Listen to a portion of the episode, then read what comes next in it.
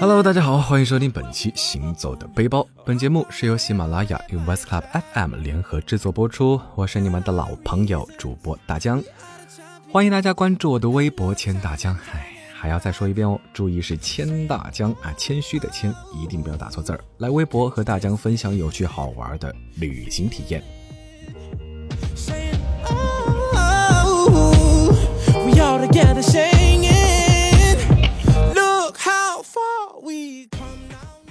哦，我的伙计们，最近作息都还规律吗？我猜肯定有不少顶着黑眼圈白天烤咖啡的球迷朋友吧。我隔壁的小伙子甚至准备把半决赛开始的那个礼拜用年假给休了。小伙子很有想法啊。哎，不过大江呢，有这个心可是没这个胆，还是得认真工作赚钱下注啊。嗯啊，呸呸呸呸呸，赚钱养家。那四年前，要是我也有这样的觉悟，大概大江今天就不是在家里抱着电视看球了，大概就可以坐在俄罗斯身临球赛现场了。不知道有没有小伙伴现在正在俄罗斯看着没有时差的球赛呢？大江本人，嗯，真是身在曹营心在汉呐，我的心与你们同在俄罗斯。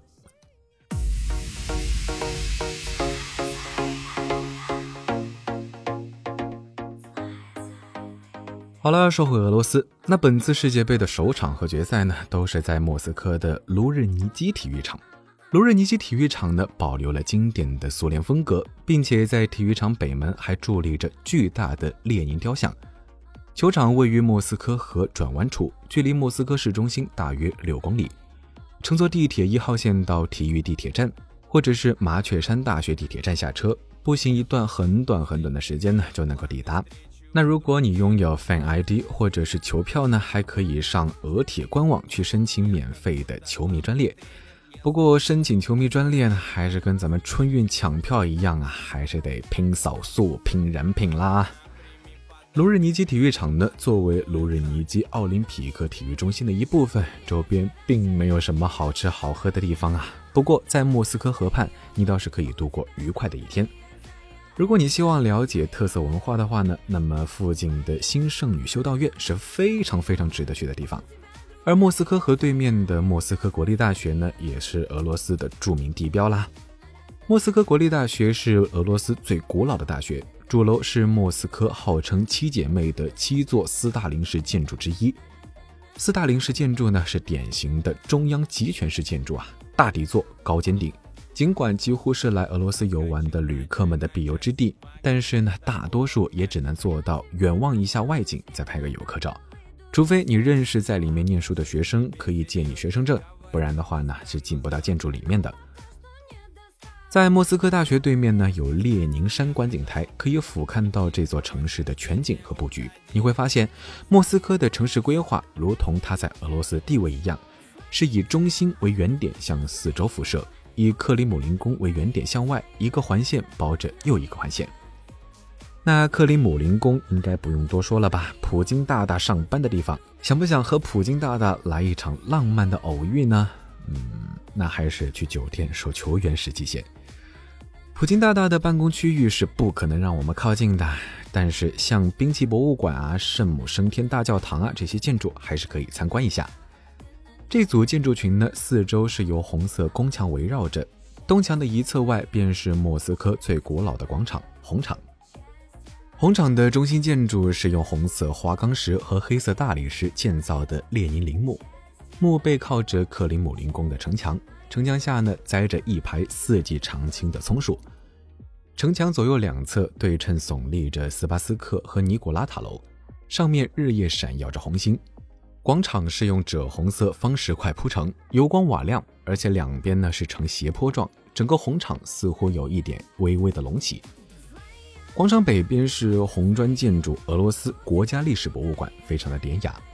博物馆背向红场的一侧伫立着莫斯科保卫战功勋元帅朱可夫元帅骑像。整个广场上最耀眼的要数在南面的圣瓦西里升天大教堂啦。一个带有大尖顶的教堂冠，八个带有不同色彩和花纹的小圆顶错落有致地分布在它的周围，从外面看就像九个形态和颜色各异的洋葱头。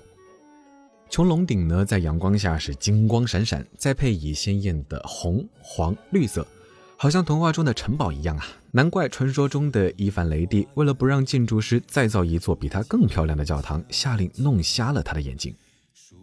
虽然传说的可信度呢，嗯，还是有待证实，但是圣瓦西里大教堂的绚丽一定是真实存在的。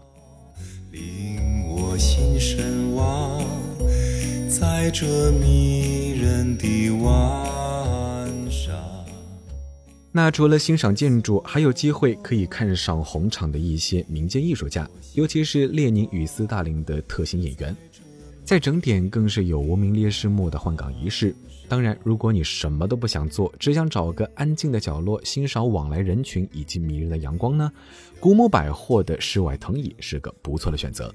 然后再买个冰激凌，边品尝边欣赏红场风景，嗯，这个才是假期的正确打开方式嘛。依稀听得到。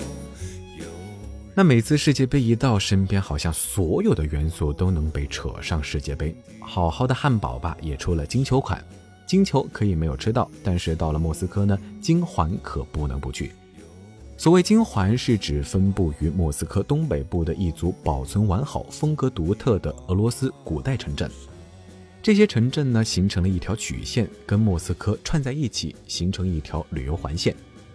谢尔盖耶夫镇便是其中之一。了解历史的朋友们呢，一定知道俄罗斯的历史与东正教密切相关，而谢尔盖耶夫镇正是俄罗斯的东正教的中心，以世界文化遗产的圣三一教堂群而著称。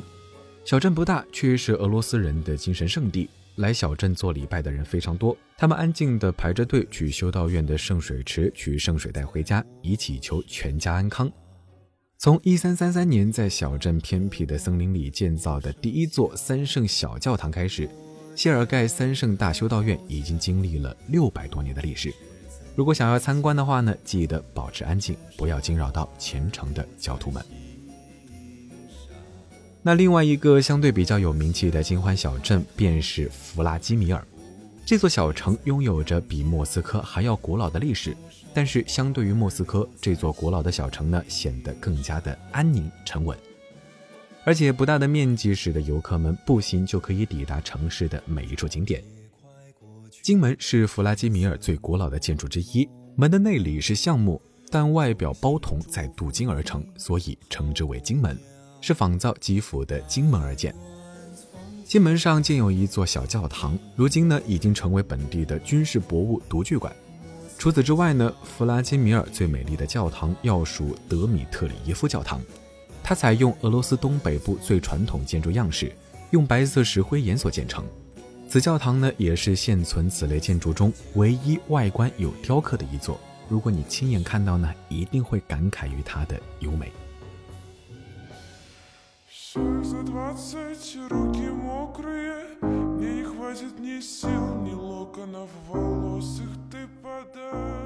距离弗拉基米尔约三十公里处呢，坐落着一座童话城市，被评价为俄罗斯金环古城中最美丽也最梦幻的一个城市。这个像天堂一样的美丽的地方呢，叫做苏茨达里。苏茨达里也有一个克里姆林宫，这里是苏茨达里最古老的部分，约一点四公里的防御工事迄今仍有保存。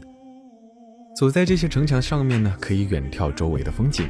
比如说克里姆林宫啊，中心的圣母领报大教堂和钟楼，佛主教官迁住的木造尼古拉斯教堂等等，以木教堂为首的一系列木建筑啊，现如今呢已经被打造成了木质建筑博物馆，坐落在卡缅河河畔一片开阔的草地上。不过神奇的是呢，有不少木屋依旧有人居住，哎，说不定还能碰上正在做木雕的老爷爷呢。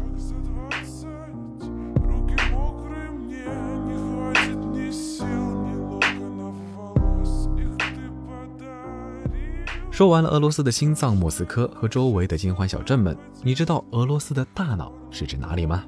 银环古城又是哪里呢？这个让咱们下期接着聊。